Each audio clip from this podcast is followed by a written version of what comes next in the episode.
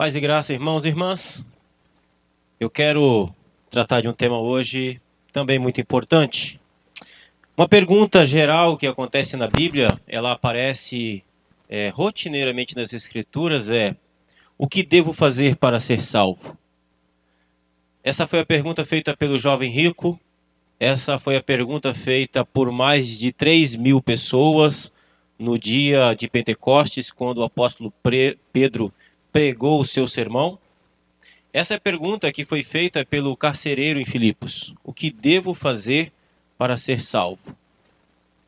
Em toda a palavra de Deus, nós vemos essa pergunta sendo feita, e essa pergunta também ela é feita hoje em dia por cada pessoa. Em algum momento da sua vida você vai se encontrar fazendo essa pergunta: O que devo fazer para ser salvo? Essa pergunta parte da premissa de que possa existir alguma coisa que nós podemos fazer para sermos salvos ou para merecermos a nossa salvação. Todos os homens vivem como se eles pudessem garantir a sua própria salvação a partir de alguma coisa que eles fizessem. Nós podemos ver que esse conceito ele está fundamentado no fato de que se eu fizer coisas boas, se eu fizer boas ações, se eu for uma pessoa moralmente perfeita, então eu serei salvo. Eu tenho a minha salvação garantida. E por que que os homens vivem nesse dilema? Por que que essa pergunta ela ronda a vida do ser humano durante todo o tempo da sua existência? Porque obviamente nós temos necessidade de salvação. E nós temos necessidade de salvação, e se afirmarmos que temos necessidade de salvação, isso significa que nós estamos compreendendo e que nós estamos admitindo que nós estamos em uma condição ou uma situação de perdição, uma situação de condenação. Pois quem está salvo não faz essa pergunta. Quem está, é, quem foi redimido, quem foi resgatado, já sabe da sua condição de salvo. Ok, mas por que, que o ser humano, de modo geral, sente essa necessidade? Obviamente, porque lá atrás, no passado, os nossos pais, Adão e Eva, quando pecaram contra Deus, quando desobedeceram a voz do Senhor no jardim do Éden, desobedecendo a sua ordem direta, eles então foram condenados, eles condenaram os seus descendentes, os seus filhos, toda a raça humana por causa da sua desobediência. A partir daí, a partir da queda do homem no jardim do Éden, então houve necessidade de uma reconexão, de uma religação, de nós nos religarmos, de nós nos reconciliarmos, de nós nos reconectarmos com Deus novamente. E é exatamente a partir desse conceito de reconexão, de religação, de onde surge a ideia de religião.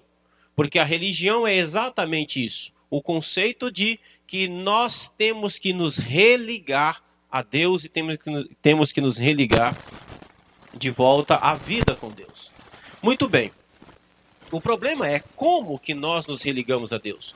A questão é como que nós nos reconectamos? Como é que nós fazemos para voltar para o paraíso? Como é que nós fazemos para voltar para o jardim do Éden? Como nós fazemos para voltarmos a, a termos vida eterna? Este é o ponto.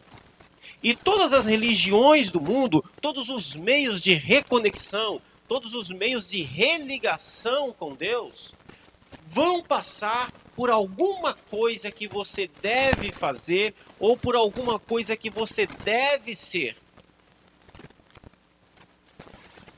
Nas mais variadas religiões do mundo, o princípio de mérito é sempre o mesmo.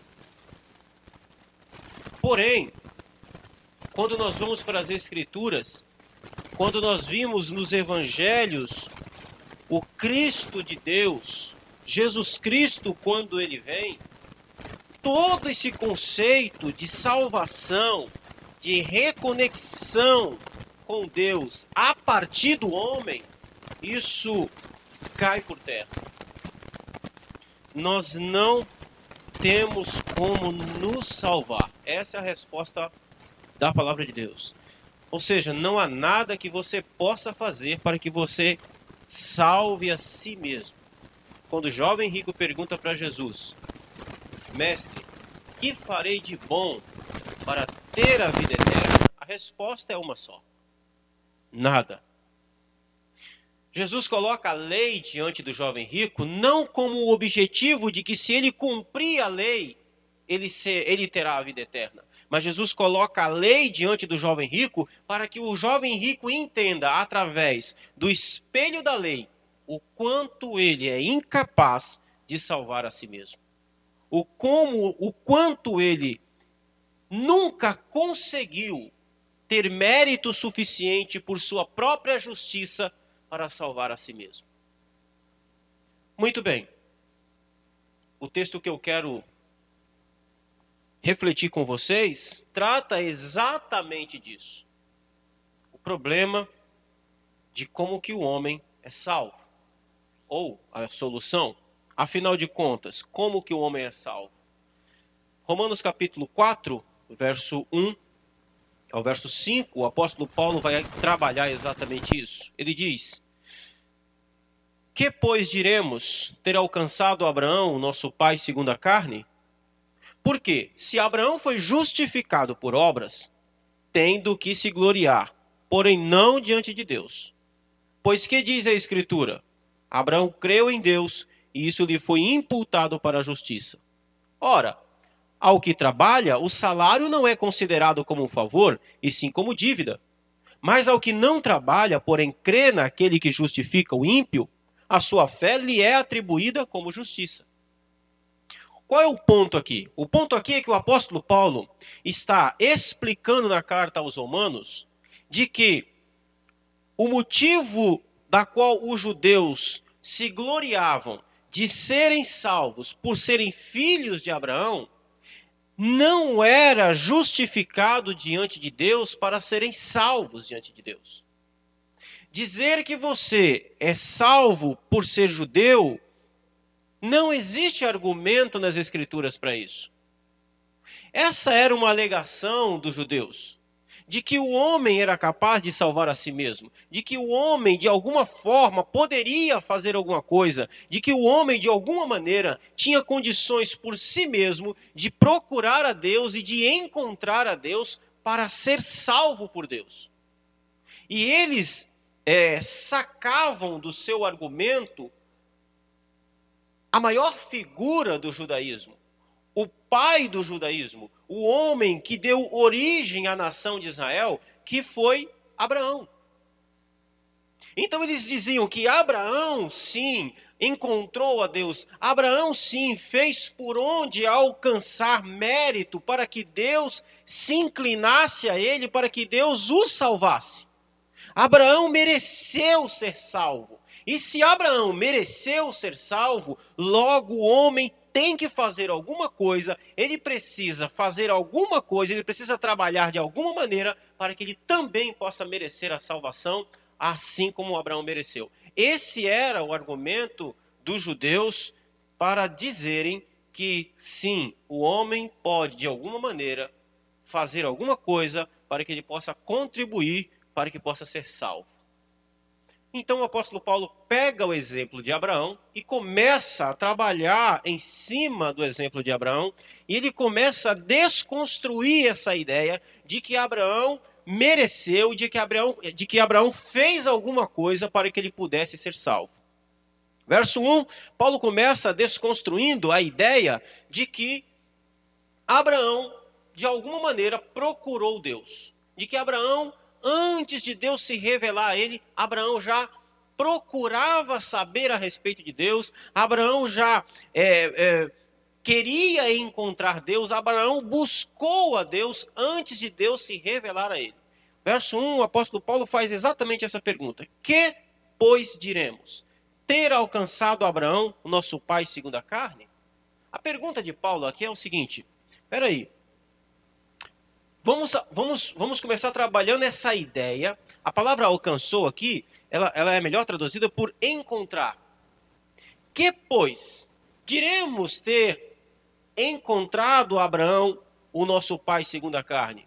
Vamos trabalhar essa ideia de que Abraão procurou, de que Abraão alcançou, de que Abraão procurou salvar a si mesmo, de que Abraão procurou a Deus e encontrou a Deus. Aí Paulo então começa trabalhando esse argumento e ele vai para o verso 2 e ele faz uma pergunta muito interessante. Ele vai dizer assim: porque se Abraão foi justificado, justificado aqui é considerado justo, foi salvo. Se Abraão foi salvo por obras, se Abraão foi salvo, se Abraão foi justificado por Deus, porque ele procurou a Deus, porque ele buscou a Deus antes de Deus se revelar a ele, então Abraão tem do que se gloriar. Ou seja, então, se foi assim, Abraão pode se gabar. Ele pode dizer, ele pode bater no peito e dizer: Eu procurei Deus até encontrá-lo. Eu procurei Deus, eu busquei Deus até encontrar Deus. Se isso aconteceu, Abraão pode se gabar, ele pode chegar diante de Deus e dizer assim: Eu fui salvo, o Senhor me salvou porque eu te busquei, porque eu te procurei, porque eu encontrei o Senhor. Mas aí a pergunta é: foi isso que aconteceu? Será que foi Abraão que encontrou Deus? Será que Abraão buscava Deus? Será que Abraão ele ele procurava saber a respeito de Deus? Obviamente que não. Quando nós voltamos para o relato de Abraão, em Gênesis capítulo 2, nós vemos que Abraão era um homem que vivia numa terra de homens idólatras, Abraão era um homem ímpio, Abraão era um homem pecador como todos os outros homens. E, e, e nós não vemos em nenhum momento Abraão buscando a Deus. A Bíblia não mostra em nenhum momento Abraão procurando encontrar Deus. Pelo contrário, mas o texto diz que é Deus que encontra Abraão. Foi o Senhor que falou com Abraão. Foi o Senhor que disse a Abraão. É Deus quem encontra Abraão. É Deus quem acha Abraão. É Deus quem se revela a Abraão. É Deus quem chama Abraão e é Deus quem manda Abraão sair do meio da sua terra, do meio dos seus parentes, e não o contrário. Abraão nunca buscou a presença de Deus. Abraão nunca buscou encontrar a Deus. Obviamente, dizer que Abraão nunca buscou a Deus não significa dizer que Abraão não tinha ciência de Deus, pois a Bíblia diz que Deus se revela a todos os homens. O Salmo 19 diz que a glória do Senhor é manifestada pelo firmamento a todos os homens. Todos os homens têm ciência de Deus, todos os homens conhecem a Deus, todos os homens sabem a respeito de Deus, mas os homens não buscam a Deus. E Abraão se encontra no mesmo lugar, na mesma descrição que o apóstolo Paulo faz dos homens, no capítulo 3, no verso é, 12, ele diz: Todos se extraviaram e a uma se fizeram inúteis, não há quem faça o bem, não há nenhum sequer. Não há nenhum justo sequer, não há quem entenda, não há quem busque a Deus. Isso aqui está incluso Abraão. Ele nunca buscou a Deus, ele nunca procurou a Deus, foi Deus que encontrou Abraão. De novo, o argumento do apóstolo Paulo é: pois, se Abraão foi justificado por, porque ele procurou a Deus por sua própria vontade, porque Abraão fez alguma coisa, porque Abraão guardou alguma, alguma lei, porque se Abraão buscou a face de Deus de alguma maneira e Deus o salvou, porque ele o buscou, então Abraão pode se gabar diante de Deus. Abraão pode dizer: O Senhor tinha a obrigação de me salvar porque eu te busquei, porque eu fui bom, porque eu nunca bati na minha mulher, porque eu sempre guardei a lei, porque eu sempre fui um bom homem. Não. Abraão não é justificado por suas obras ou, por, ou pela sua procura para com Deus, pois ele nunca procurou a Deus. Esse é o argumento do apóstolo. E ele vai usar, vai citar as escrituras, como sempre, no verso 3. Ele vai dizer: Pois o que diz a escritura? O que, que a Bíblia diz a respeito de Abraão? A Bíblia diz assim: Abraão creu em Deus e isso lhe foi imputado para a justiça. Quando Deus aparece a Abraão, quando Deus fala a Abraão, quando Deus chama a Abraão e quando Deus dá uma ordem a Abraão, a Bíblia diz que Abraão creu em Deus. Ele creu naquilo que Deus revelou a ele, ele creu na manifestação de Deus, ele creu na promessa de Deus, ele creu em tudo aquilo que Deus havia dito, ele creu em Deus. E esse fato dele ter crido em Deus, e não qualquer outra obra, não qualquer outra coisa, não o fato dele ter procurado por Deus, não o fato dele ter sido moralmente bom, Nada disso. Mas o fato dele ter crido naquilo que Deus falou, o fato dele ter crido que Deus o estava chamando, o fato dele ter crido que aquela voz que ele ouvia era a voz do verdadeiro Deus que ele percebia na criação, o fato dele ter crido nas promessas que Deus havia feito, isso foi imputado para a justiça em Abraão. Ou seja, a palavra imputado significa creditado, colocado na conta dado crédito. O fato de Abraão ter crido naquilo que Deus falou, o fato de Abraão ter crido em Deus, isso foi colocado na sua conta como crédito para ser justo. Ele foi justificado, ele foi salvo por causa de que ele creu naquilo que Deus disse, por causa que ele creu em Deus, na manifestação de Deus. Aqui tem um detalhe interessante.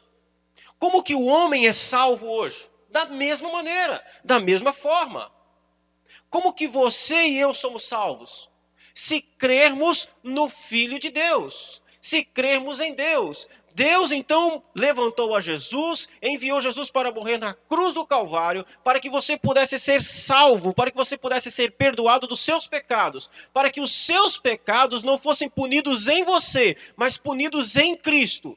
Se você crer nisso, se você crer que Jesus é o seu substituto na cruz do Calvário, se você confia que as obras de Cristo são superiores às suas, que as obras de Cristo é aquelas que te salvam, se se você crê que são as obras de Cristo que é atribuída a você, que é colocada na sua conta, para que você possa ter crédito diante de Deus, então você será salvo. Não são as suas obras.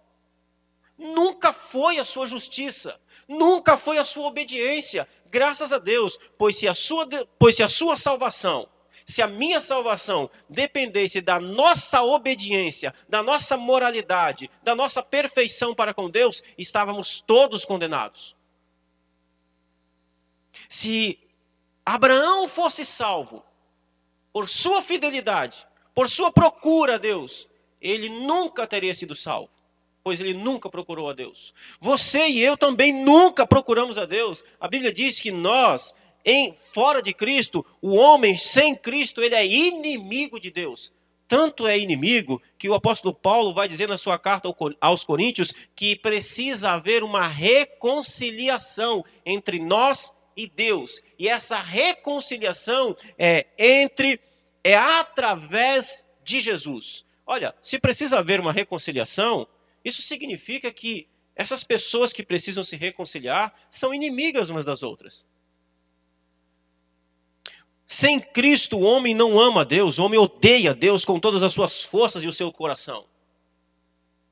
Sem Cristo, há uma guerra, há uma inimizade, uma intriga entre o homem e Deus. Como que esses dois podem ser reconciliados? Como que você pode ser reconciliado com Deus? Através de Cristo Jesus. Você precisa crer naquilo que Deus diz a respeito de Cristo. Somente assim. Abraão creu em Deus e isso foi lhe imputado para a justiça. Isso foi colocado na sua conta para ele ser considerado justo diante de Deus. Percebam? Não foi Abraão que buscou a Deus, foi Deus que buscou Abraão. Não foi você que buscou Deus, mas foi Deus que te encontrou. Não foi você que se salvou, foi Deus que salvou você. O perdido aqui era Abraão. O perdido era você. Não Deus. Deus nunca ficou perdido. Deus é o Salvador. Ele é o resgatador. Ele é aquele que encontra o que está perdido. O perdido somos nós.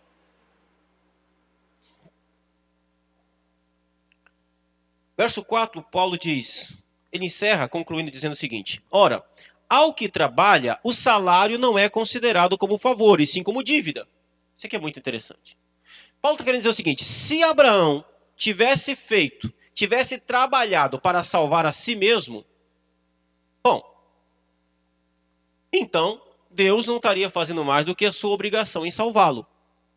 Se você procurou ser salvo, se você trabalhou para que pudesse ser salvo, se você se esforçou para ser salvo, se você se esforça para ser salvo, então Deus está obrigado a te salvar. Por quê? Porque aquele que trabalha, o seu salário não é um favor, é uma dívida.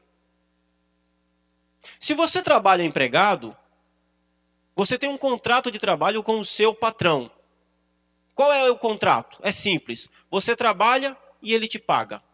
Você trabalhou durante 30 dias. Quando você chega no final do mês, você não pede, por, por favor, para o seu patrão é, é, fazer um favor de te pagar. Não, ele tem uma dívida para com você. Você trabalhou por aquele salário.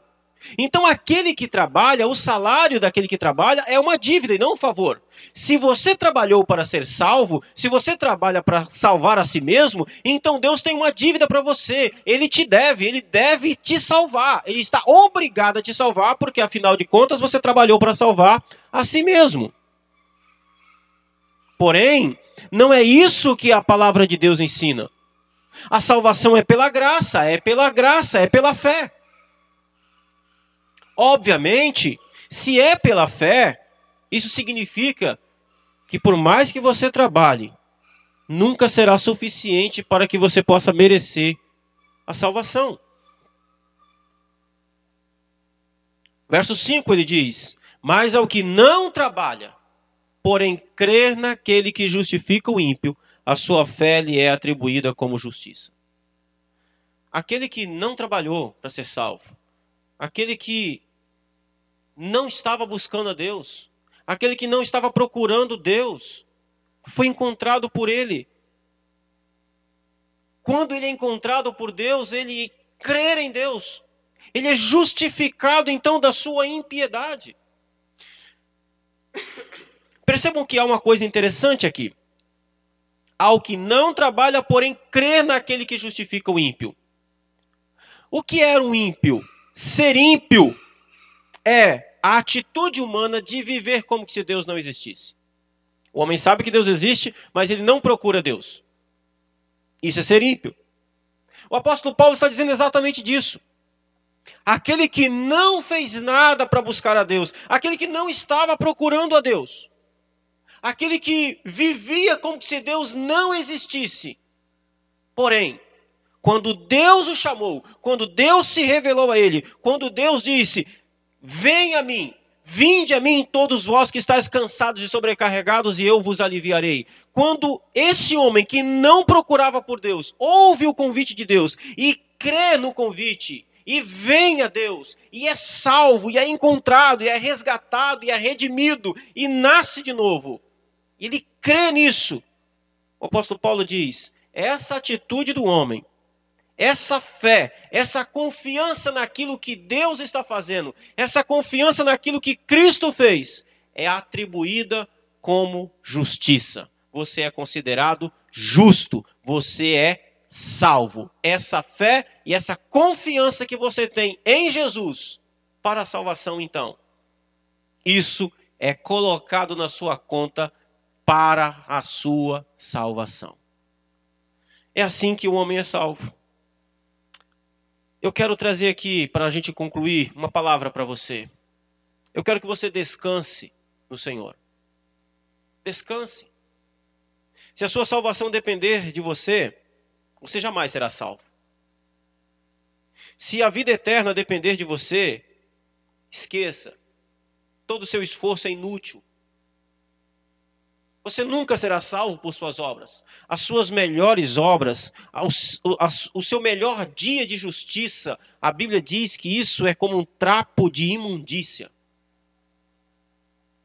Deus não está interessado em uma justiça que vem de você, Ele está interessado em atribuir a você a justiça do seu filho Jesus. Eu não estou dizendo com isso que porque você não pode, porque é Deus que te encontra, porque é Deus que te acha, porque é Deus quem atribui justiça a você, então que você vai viver uma vida desorganizada, uma vida sem buscar a Deus. Não.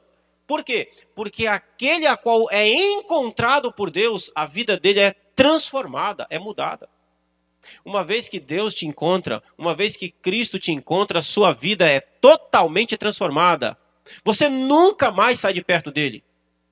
E a prova de que você nunca mais sai de perto dele é que você continua tendo comunhão com ele, você continua tendo comunhão com outras pessoas que ele encontrou, que ele achou, que ele salvou, você continua buscando a face dele, a presença dele, você tem alegria em se relacionar com ele através da oração, você tem alegria em viver uma vida correta, honesta, justa, porque foi encontrado por ele.